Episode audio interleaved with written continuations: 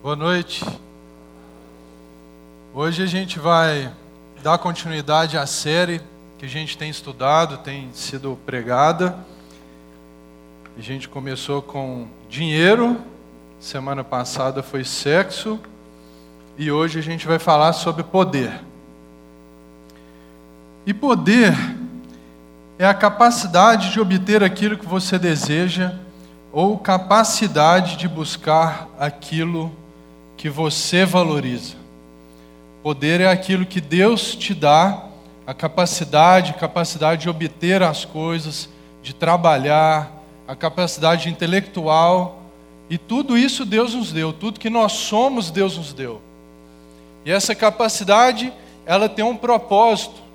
E Deus criou e nos deu essa capacidade de viver, de construir, de edificar, como a gente vê ali em Gênesis, para a glória dele. E tem três formas que a gente pode usar o nosso poder. A gente pode usar o nosso poder para fazer o bem, a gente pode usar o poder para fazer o mal, e tem uma terceira que ela está muito ligada aí ao mal, mas ela tem um viés assim meio sutil, que é o quando a gente usa o poder para o nosso engrandecimento, para a exaltação do nosso nome.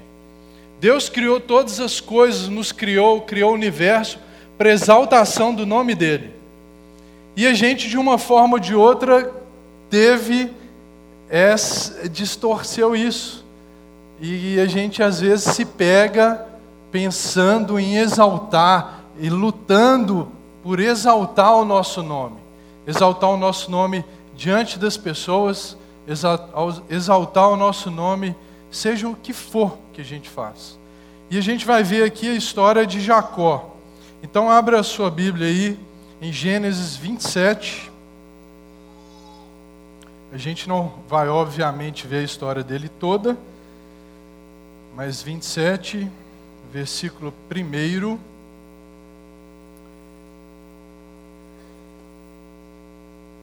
Eu vou pular alguns versículos em alguns momentos, só para alguns trechos aqui, tá?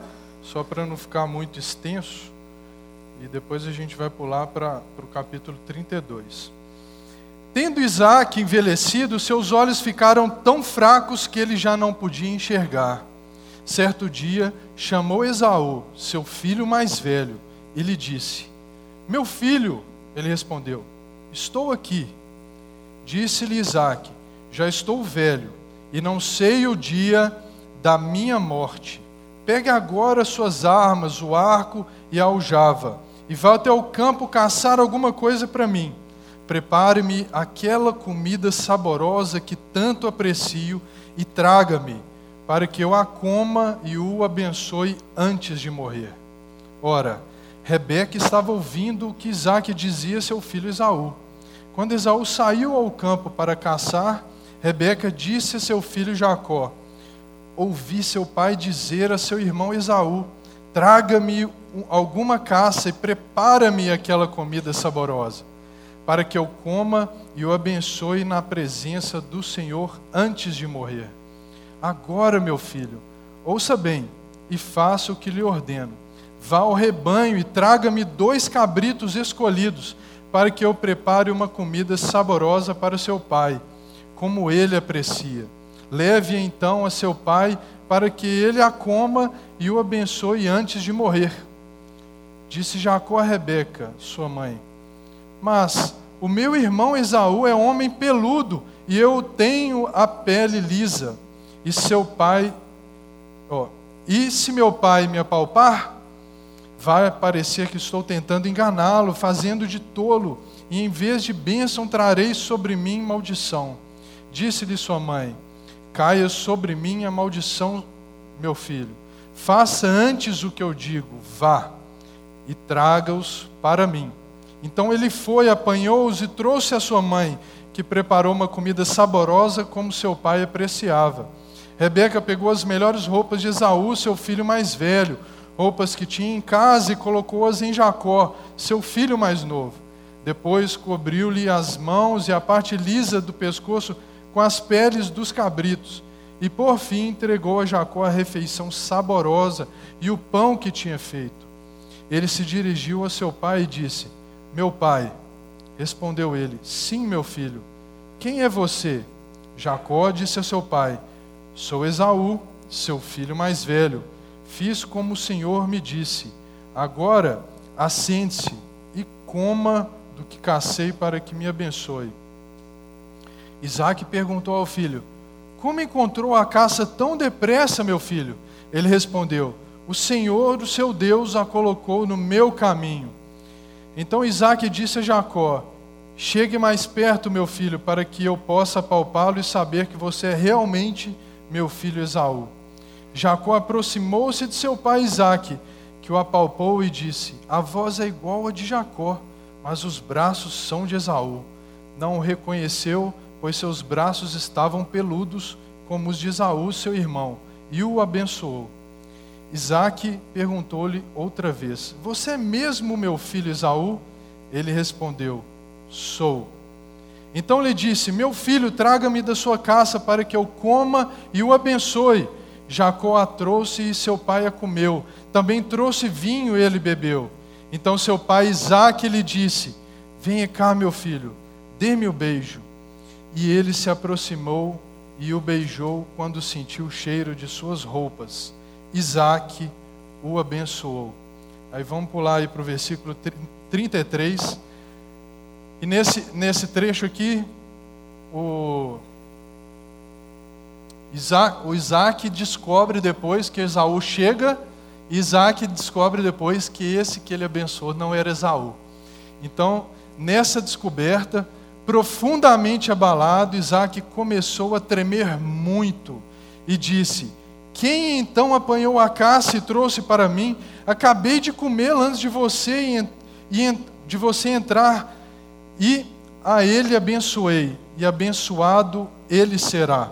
Enquanto Esaú ouviu as palavras de seu pai, deu um forte grito e cheio de amargura implorou a seu pai: Abençoe também a mim, meu pai. E, e, dentro desse período aqui, a gente, quem conhece a história, sabe que Esaú, ele não foi abençoado, Isaac recebeu a bênção, só que ele teve que sair da terra, porque o Esaú o perseguiria. Então, logo Rebeca avisa e ele sai da terra. Ele vai para longe, onde ele constrói a vida, constrói a família. E tempos depois, Isaac, Jacó, Jacó volta e deseja, depois que ele construiu a família, construiu tudo e tinha já bens, já tinha muitos, muitos pertences, ele volta e resolve é, reconciliar com Esaú. Essa reconciliação está no versículo 32, a gente vai ver aqui o encontro, né, que a gente que tem música, né, que Jacó lutou com, com o anjo, com Deus. Então, aqui 28. Então disse o homem: Seu nome não será mais Jacó, mas sim Israel, porque você lutou com Deus e com homens e venceu. Prosseguiu Jacó: Peço-te que digas o teu nome. Mas ele respondeu: Por que pergunta o meu nome? E o abençoou ali. Jacó chamou aquele lugar de Peniel, pois disse: Vi a face de Deus face a face, e todavia minha vida foi poupada.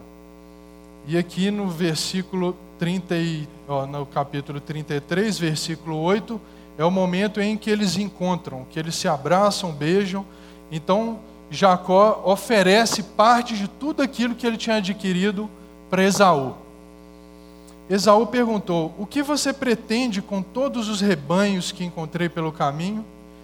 Ser, ser bem recebido por ti, meu senhor, respondeu Jacó. Disse, porém, Esaú: Eu já tenho muito, meu irmão, guarde para você o que é seu.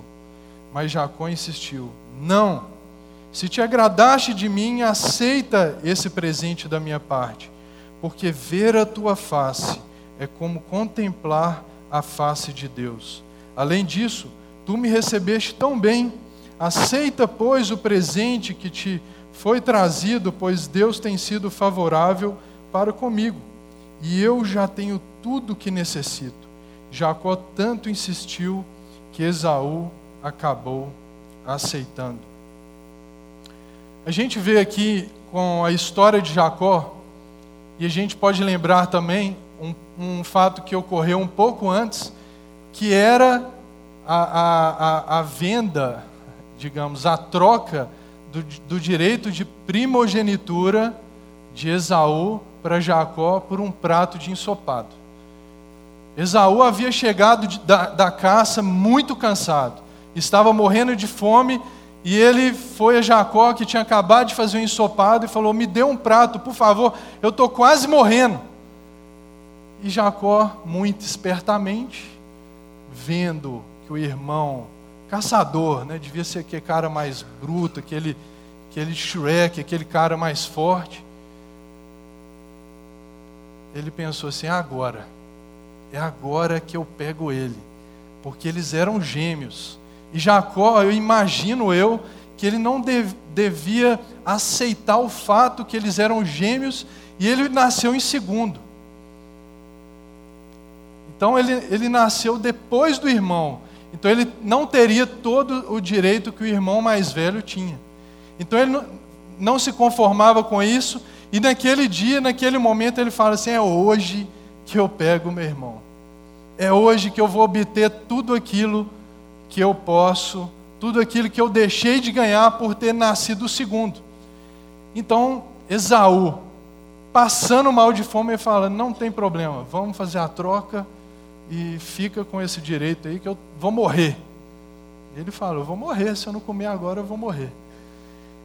E nisso a Bíblia fala também que Esaú era o preferido do pai, por ter essa habilidade de caça, e, e Jacó era o preferido da mãe Rebeca. Por isso que a gente vê aqui que Rebeca foi aquela quem teve toda a iniciativa de, é, após ouvir o, o marido Isaac falar antes de morrer que queria abençoar Esaú, teve iniciativa de falar: Jacó, vem cá, deixa eu te falar aqui, né? Entre aspas, já que eu gosto mais de você, o seu dia, sua oportunidade é essa. E a gente vê aqui como o poder age na vida das pessoas. Como o poder age na nossa vida. Como o poder pode influenciar a nossa vida. A gente vê aqui uma família em destroços por causa do poder. A gente vê aqui Jacó, Rebeca passando Isaac, o patriarca, para trás. A gente vê Isaac na sua velhice, já sem conseguir discernir visualmente as pessoas, sendo passado para trás pela esposa e pelo filho. E tudo para ter poder. Tudo por causa do poder. A sopa por, por poder. Essa enganação do pai por poder. Agora imagina você que é pai, você que é pai que está aqui, teu filho que você criou, o filho que você dedicou seu, sua vida, seu empenho, né, que, que vomita em cima de você, que você troca fralda doidado, que você passa a noite sem dormir, preocupado que o menino está doente, e esse um filho um dia aproveita da sua fraqueza esse filho um dia aproveita da sua doença, da sua cegueira, para te manipular. Ele aproveita da sua fragilidade para te enganar, para fazer aquilo que ele queria, simplesmente por poder. E Jacó fez isso. Jacó desconsiderou tudo que o pai era para ele, porque ele só queria o poder do Pai. Ele só queria as bênçãos que o Pai dele poderia oferecer. E o homem, nós somos da mesma forma. Nós queremos o reconhecimento, nós queremos o poder, nós abalamos as nossas relações porque a gente olha para as pessoas sempre de acordo com o parâmetro do poder. A gente vê quem é mais frágil e logo quer se aproveitar. A gente, quer, a gente vê o mais forte e logo quer obter algo em troca desse que é mais forte. E, o, e esse reconhecimento que nós buscamos é a própria glória. É o que eu falei, a distorção. Ou a gente vive para a glória de Deus, ou a gente vive para a própria glória. Não tem como viver os dois ao mesmo tempo. Porque a glória de Deus e a própria glória são incompatíveis. Não tem como você construir, viver em busca de construir uma reputação, um reconhecimento das pessoas e dar glória a Deus, porque o seu Deus é o poder.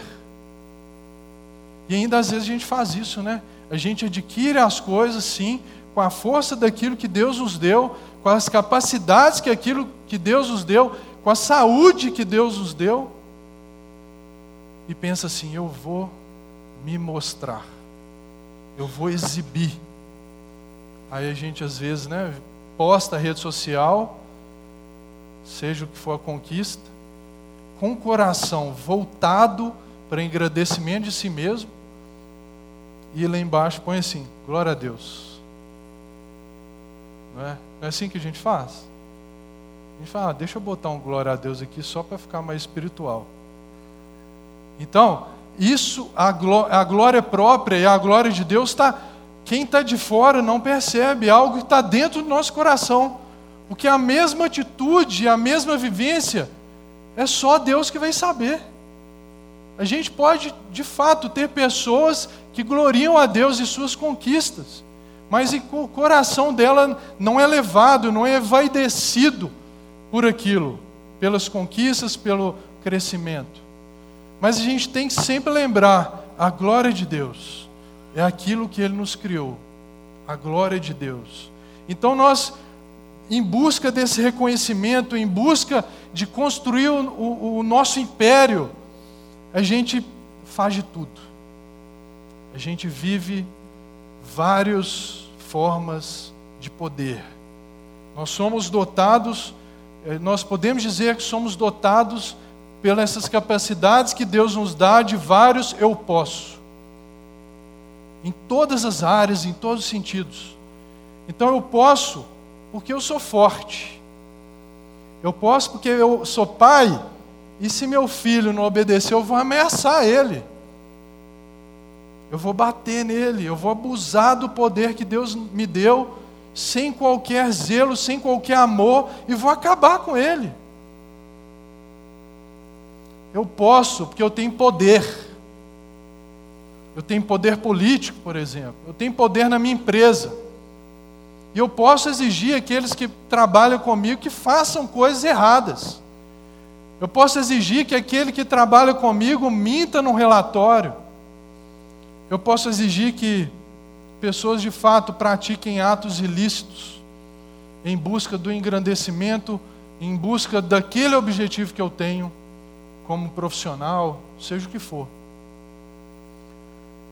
Eu posso, porque às vezes você precisa de mim. Como como Esaú queria o alimento ensopado de Jacó.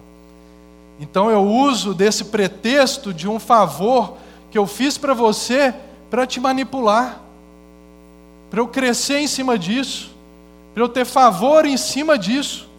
Então eu manipulo porque você precisa de mim. Eu posso porque eu tenho dinheiro. E eu posso comprar a sua idoneidade. Eu posso comprar o seu caráter. Eu posso comprar qualquer coisa.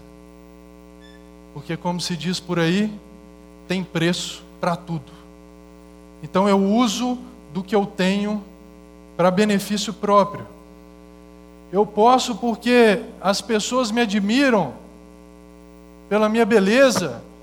Então, eu, homem ou mulher, eu sei que às vezes tem alguém que me admira, eu uso da minha beleza, eu uso da minha, da, da, do meu, da autoestima que eu tenho e da, da facilidade que eu tenho de relacionamentos, do carisma que eu tenho. Eu uso disso para cativar as pessoas e fazer com que elas façam o que eu preciso. Fazer como eu faço como Jacó fez com Esaú. Eu também posso, porque eu sou fraco. Poder também pode se manifestar em quem aparentemente não tem poder. Porque eu sou fraco, eu me coloco diante de você como coitado, como alguém que precisa de algo, como alguém que é vítima de algo, vítima da sociedade, vítima de uma doença, seja o que for. E eu me coloco diante de você como essa pessoa que precisa. Mas no fundo eu só quero manipular você. Eu quero usar desse meu poder, daquilo que eu vivo, para manipular você. Eu quero usar você para aquilo que eu quero, para a minha glória, com as minhas intenções. Nós não podemos tudo, mas tem muita coisa que nós podemos. Nós podemos que porque Deus nos criou e nos deu é a, a capacidade. Mas dentro do nosso coração não somente mora esse eu posso, mas o desejo de ter cada vez mais. O grande problema é que nós não contentamos com aquilo que somos, nós não contentamos com as qualidades e capacidades que Deus nos deu. Nós queremos sempre mais. Nós queremos que esse nosso poder cada vez aumente mais. Porque no fundo, o homem, ele tem o desejo de onipotência. No fundo, nós queremos ser como Deus. Nós queremos governar todas as áreas da nossa vida.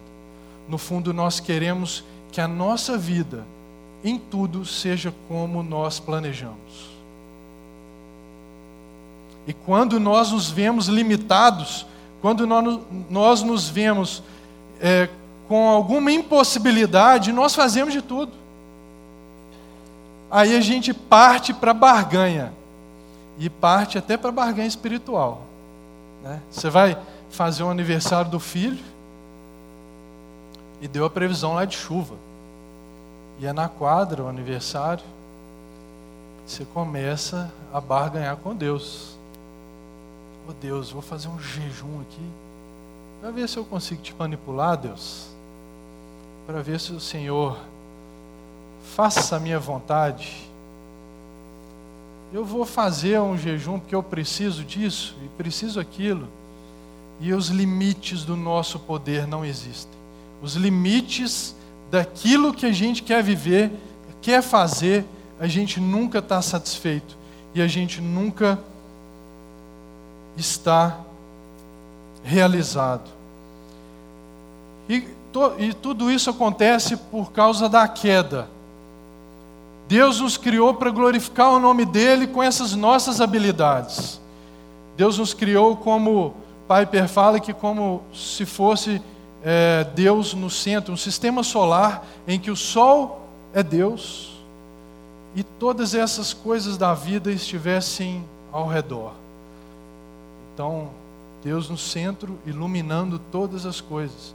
E tudo isso que a gente tem falado essas semanas aqui: o poder, o dinheiro, o sexo, tudo isso fica em volta de Deus, agindo e vivendo sob a gravidade dele, iluminado por ele. Então tudo é visto a partir dele, e tudo é feito para ele, tudo é feito para a glória dele, tudo é feito para construir aquilo que ele quer. Então, o que a gente fez, o que o homem fez, foi distorcer tudo isso. A gente pega o poder e tenta colocar esse poder no meio. Quando a gente faz isso, ah, eu quero, oh Deus, eu vou fazer um jejum aqui.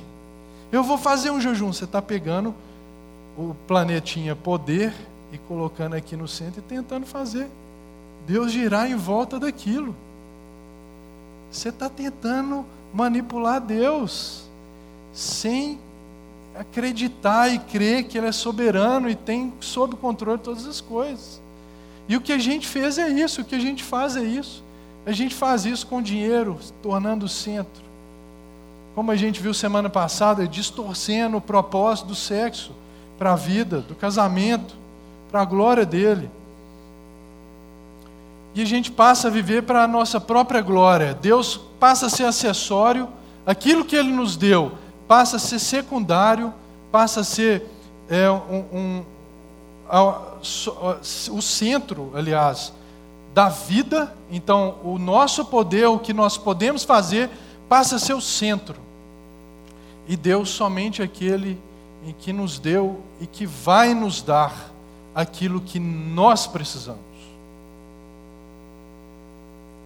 Essa distorção da queda, ela faz com que o significado da nossa vida seja qualquer coisa que não seja Deus.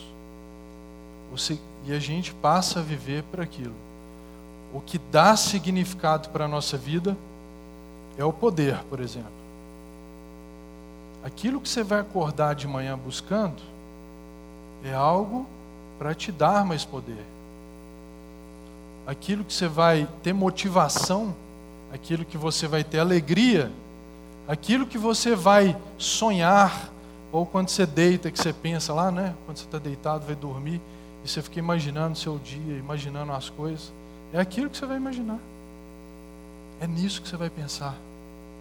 É nisso que você vai gastar seu tempo livre. E a gente vê que na Bíblia vários exemplos. E o primeiro que tentou se elevar, aquele primeiro que tentou não ter limitação do poder e tentou ser igual a Deus foi Lúcifer. E Isaías cita um trecho que, que a fala de Lúcifer, Subirei mais alto que as mais altas nuvens, serei como Altíssimo.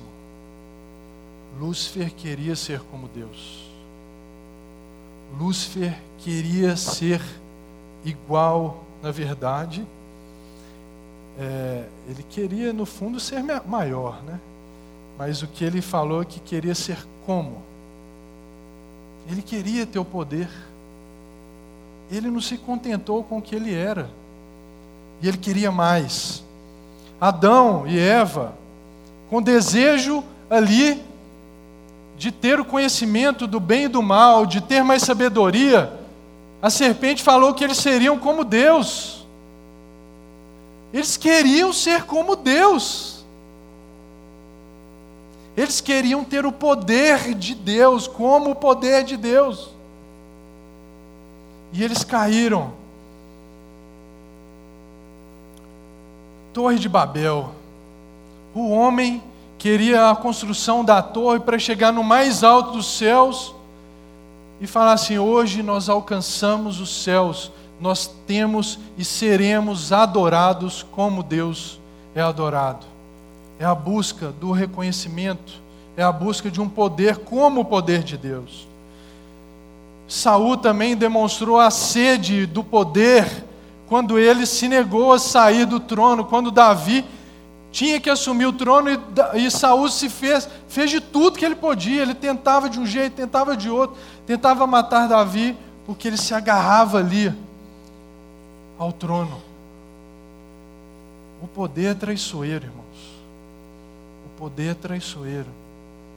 Quantas pessoas a gente vê a gente vê na política quanto poder as pessoas têm, quanto admiração, que qualquer lugar que um político chega, ele todo mundo olha, todo mundo quer bajular. A pessoa passa a se sentir como Deus. E ela se vê sem limite.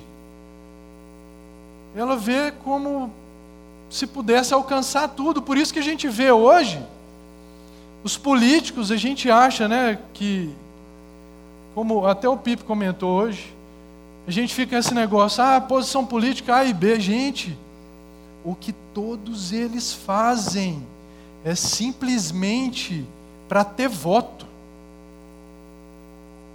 Eles fazem o teatrinho de um lado, eles fazem o teatrinho do outro. Eles querem ter voto. E continuar no poder, continuar roubando continua, eu estou falando aí do que a gente conhece, eu não estou generalizando. Mas os que idolatram o poder, eles querem se perpetuar no poder para continuar a fazer as coisas. E a gente acha que eles estão defendendo de fato posicionamentos políticos sinceros. E a gente entra na briguinha deles, no teatro deles. Os discípulos, por mais de uma vez, eles perguntaram a Jesus: Quem é o maior do reino dos céus? Eles caminhavam com Jesus. Eles estavam perto do Pai. Eles conheciam o Pai por Jesus. Eles ouviam falar do Pai. Eles estavam com o próprio Deus, com Jesus. E, e vivendo o que eles viviam e ali preocupados assim: pô, e agora? Depois que eles for, quem vai ser? Quem que é o mais poderoso depois dele? Quem de nós?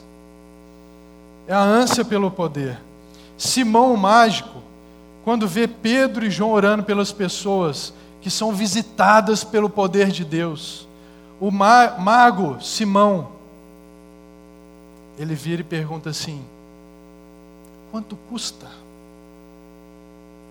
Quanto custa? Eu quero esse poder. Eu quero esse poder que vocês têm. Quanto custa? Eu quero. Mas é o poder para o poder, para o reconhecimento de si. Ele queria ser visto. Ele queria simplesmente ter uma glória própria e transformou o poder do espírito em mercadoria. E nós continuamos a nossa existência tentando estender todos os limites que temos. C.S. Lewis cita um texto, escreve um texto, o seguinte: a partir do momento que você tem um eu, surge a possibilidade de colocá-lo em primeiro lugar, de querer o centro, de querer, ver, na verdade, ser Deus. Foi esse o pecado de Satanás. E esse também um pecado que ele ensinou à raça humana. O que Satanás colocou na cabeça de nossos ancestrais mais remotos foi a ideia de que eles poderiam ser como Deus, que poderiam depender de si mesmos, que poderiam ser seus próprios criados, isto é, que eles poderiam ser onipotentes, autossuficientes, não teriam limites para dizer: eu posso. Foi isso que Satanás colocou na cabeça de nossos ancestrais. Sejam seus próprios mestres, dizia ele. Inventem o tipo de felicidade que desejam para vocês, mesmo fora de Deus. E foi dessa tentativa desesperada que surgiu praticamente tudo o que se relaciona ao que chamamos de história humana: dinheiro, pobreza, ambições, guerra, prostituição, classes, impérios e escravidão a longa e terrível história do homem à procura de algo diferente de Deus para trazer felicidade. Essa é a longa história do homem sem Deus. Ele vai atrás do poder. Ele vai atrás de ser o seu próprio Deus. Ele vai atrás de ser aquele que tem poder de conduzir a sua vida na sua força. Mas a gente sabe que por mais que às vezes a gente se engane, certos momentos da vida a gente se depara com algumas situações que a gente percebe que a gente não é tão forte assim. Que a gente não é onipotente, que a gente tem limitação, inclusive física. E a vida nos mostra isso. A vida nos mostra a nossa limitação física. Hoje te perguntar, você tem o mesmo condicionamento físico que você tinha quando 20 anos? Aqueles que têm 20 anos estão excluídos da pergunta. Gente, quando a gente tem mais ou menos 20 anos, você é quase, os homens são quase homem elástico, né? Você pode jogar bola, você pode fazer tudo. Você não machuca. Você não. Eu com 27 fui jogar bola, depois não sei quanto tempo, pá, rompi o ligamento do joelho esquerdo. Seis anos depois, depois de dois filhos, cismei de jogar o futebolzinho que tinha aqui na igreja. Pá! Rompi o ligamento do joelho direito. E a gente vê essa limitação nossa física que veio da queda. E a gente crente, né? A gente às vezes até fala o seguinte que o nosso aumento de peso é para aumentar o templo do Espírito Santo. Para o Espírito Santo poder agir mais em nosso meio. Então a gente aumenta o nosso tamanho e fala: Espírito Santo, fica à vontade em minha vida. A gente tem essa limitação. E a gente tem o exemplo de Jesus. A gente tem a vida de Jesus. Jesus ele veio para mudar toda toda e qualquer concepção de poder nas relações humanas. O homem estava totalmente corrompido, como eu citei aqui vários exemplos bíblicos. O homem estava olhando somente para si. Ele estava buscando o poder em si mesmo e através de si mesmo. Mas Cristo, ele rompe com todas essas coisas. Em Marcos 9, Jesus cita que ele fala com os discípulos: Olha, em breve eles vão me pegar e eles vão me matar.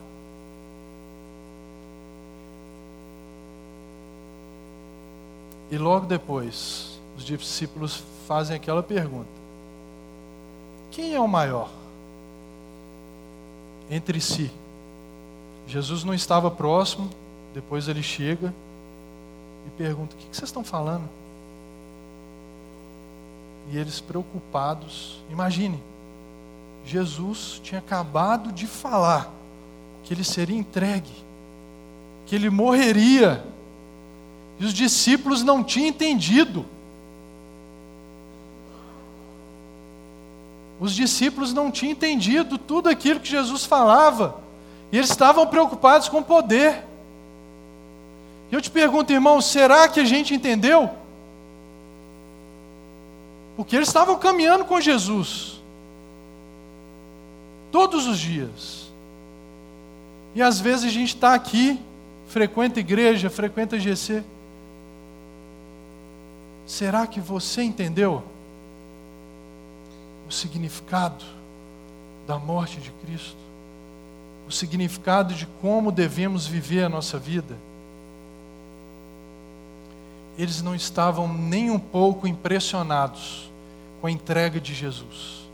Eles não pensavam no grande ato que Jesus faria, que era se entregar por todos nós, porque eles só estavam com o coração naquele momento no poder. Porque o, todo o paradigma de Jesus, que Jesus nos ensina, o maior é aquele que serve. Nesse texto, no versículo 35, ele fala: Se quiser ser o primeiro, será o último, aquele que serve. O último é o que serve.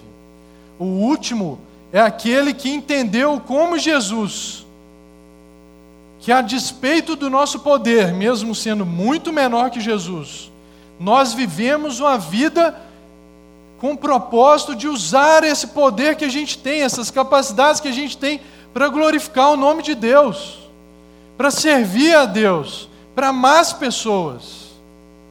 O nosso objetivo é esse. O último é esse. Ele é maior porque ele entendeu um pouco mais do que Jesus fez.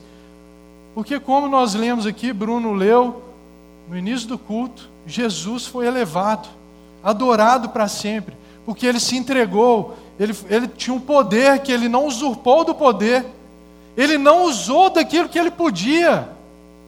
Ele podia ter matado todos aqueles que se opunham a ele.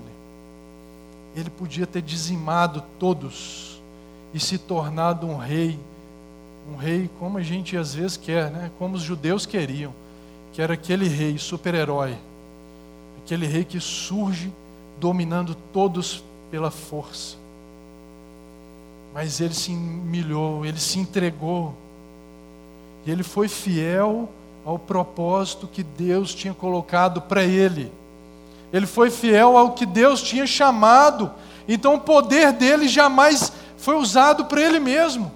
Ele não olhava para si e pensava assim: não, eu vou tirar todos aqueles que se opõem a mim, para o meu conforto, para o meu prazer, para a minha glória. A gente sabe que ele jamais teria oponentes à altura.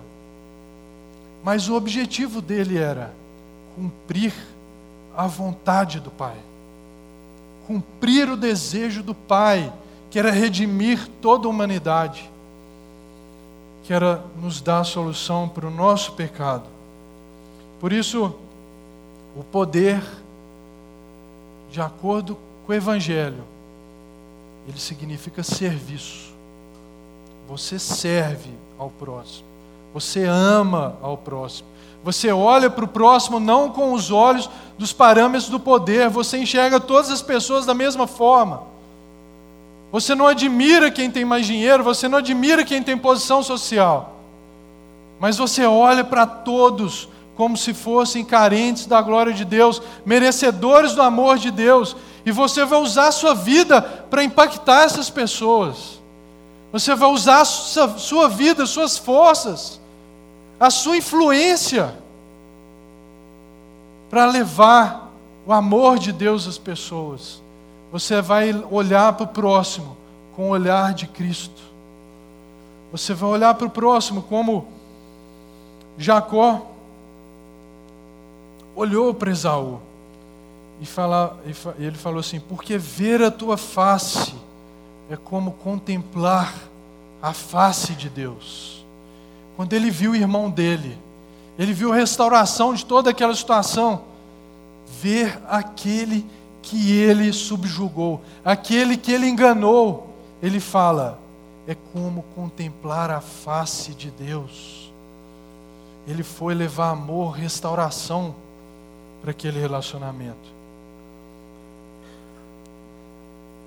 Jesus novamente nos ensina ele lava os pés dos discípulos, em João 13, e diz que deveriam seguir seu exemplo de servir uns aos outros. E ao final ele fala, fala: Felizes serão aqueles que praticarem esse ensinamento de servir. Porque o diabo nos diz: não sacrifique nos nossos sonhos você tem direito de ser feliz. Você pode ser feliz. Você pode cada vez, cada vez mais. Não permita que ninguém impeça os seus sonhos. Mas Cristo fala: felizes serão aqueles que as praticarem, que praticarem o servir, praticarem o amor. Ele veio para nos ensinar a amar as pessoas e servir as pessoas. Como foi então que Jacó achou que encontraria felicidade? Jacó achou que encontraria felicidade tendo poder. Por isso ele fez de tudo o que ele podia para alcançar esse poder. Mas depois de tudo que ele fez, ele teve poder, ele construiu, ele teve família, ele teve rebanhos. Que ele desejou? Voltar para casa voltar, reconciliar. E como ele de fato encontrou a felicidade? Ele teve um encontro com Deus, como lemos, e Deus o abençoou ali. E ele diz: Vi a Deus face a face, e toda a minha vida foi poupada. Ele foi atrás do seu irmão ele foi atrás, porque já, ele já percebeu que o que ele tinha não era tudo aquilo que ele esperava. E a gente vê o respeito que ele tinha pelo irmão. A gente vê aqui que no como mudou esse parâmetro de poder dentro do coração de Jacó. Porque antes o irmão era aquele que ele queria passar a perna. E quando ele encontra, observa, no versículo 8, na última frase, ele fala assim: Se bem ser bem recebido por ti, meu Senhor. Ele chama Esaú de meu Senhor. Ele chama Esaú de Senhor dele, no sentido de subjugar, se humilhar. Ele reconheceu o irmão como a quem ele deveria servir e não mais o irmão que ele deveria passar a perna para obter benefício próprio. ele tinha esse coração já de servo. E o próprio Esaú, você vê que chama ele nos versículos seguintes de meu irmão. E ele oferece. Esaú recebe aquilo que ele estava levando. Ele vê a face de Deus na face do irmão. E no final ele diz assim: Aceita, pois, versículo 11: Aceita, pois, o presente que te foi tra trazido, pois Deus tem sido favorável para comigo, e eu já tenho tudo o que necessito. Jacó tanto insistiu que Esaú acabou aceitando. Olha essa frase: Eu já tenho tudo o que necessito. Jacó percebeu que ele já tinha tudo. Jacó percebeu: eu já tenho tudo o que necessito. Ele tinha acabado de ser abençoado por Deus, ele teve um encontro com Deus, e o coração dele foi capaz até de se subjugar ao seu irmão, a quem ele, a quem ele tinha enganado. Mas por que, que ele mudou assim? Por quê? porque ele já tinha tudo o que ele precisava em Deus. Jacó tinha uma identidade no poder. Jacó enxergava o poder dele como sua identidade, como aquilo que dava todo o significado da sua vida. Tudo que ele podia fazer pelo poder, ele fazia. A partir do momento que ele tem essa, esse encontro com Deus, ele diz: Eu já tenho tudo que necessito. Ele se submete ao seu irmão, o chama de Senhor, porque ele já tinha a segurança em Deus. Muitas vezes nós temos a dificuldade de falar: Eu já tenho tudo o que necessito porque o nosso coração está em qualquer coisa menos em Deus. Está no poder, está no dinheiro, está no sexo, está em qualquer outra coisa. E nós somos incapazes de dizer: Eu já tenho tudo o que necessito. Eu já tenho tudo o que necessito. É quando nós olhamos para Deus e enxergamos Ele como toda a nossa fonte de vida. Quando nós enxergamos nele toda a nossa alegria, todo o nosso desejo de viver, quando ele é todo o nosso sentido, e nós somos incapazes, e Deus nos dá essa graça de olhar para as coisas desse mundo, olhar para o poder, seja para o que for, e enxergar sob o prisma certo, sobre a órbita certa, como esse sistema que tudo roda em volta de Deus. Eu já tenho tudo o que necessito. Diz respeito a um coração que agradece a Deus, diz respeito a um coração que se entrega a Ele, diz respeito a um coração que é satisfeito nele e em nada mais. Diz respeito a um coração que se rende a Ele todos os dias. Diz respeito a um coração que tudo é visto a partir dele tanto as coisas boas quanto as ruins. Diz respeito a um coração que ama Ele de toda a, a força, de toda a maior profundidade. E diz respeito a um coração que ama o próximo. Porque não, nós não vivemos mais sob a angústia e sob a prisão de precisarmos nos afirmar para as pessoas. Nós não precisamos mais de nos afirmar, meu irmão. Você não precisa mais de viver desesperadamente buscando reconhecimento das pessoas. Você não precisa mais construir um nome, porque seu pai é nome sobre todo nome. Você é filho de Deus. O que Jesus veio na terra fazer foi nos servir e se entregar para nós para que fôssemos filhos dele. E que isso mudasse toda a nossa história, Por isso a gente não tem mais essa necessidade de disputar poder, de passar a perna nas pessoas e de querer um reconhecimento ao, qualquer custo, ou se achar subjulgado. Às vezes você tem no fundo no seu coração esse sentimento, ah, ó vida, céus, eu não sou ninguém, porque eu não tenho dinheiro, eu não tenho poder, eu não tenho isso, eu não tenho aquilo, e ninguém olha para mim. Meu irmão, a sua identidade está em Cristo, nada mais pode mudar isso. É o maior poder que nós temos é sermos filhos de Deus, e isso jamais será arrancado de nós. Isso jamais, porque Deus não muda. Deus não muda. Nós seremos, somos e seremos seus filhos.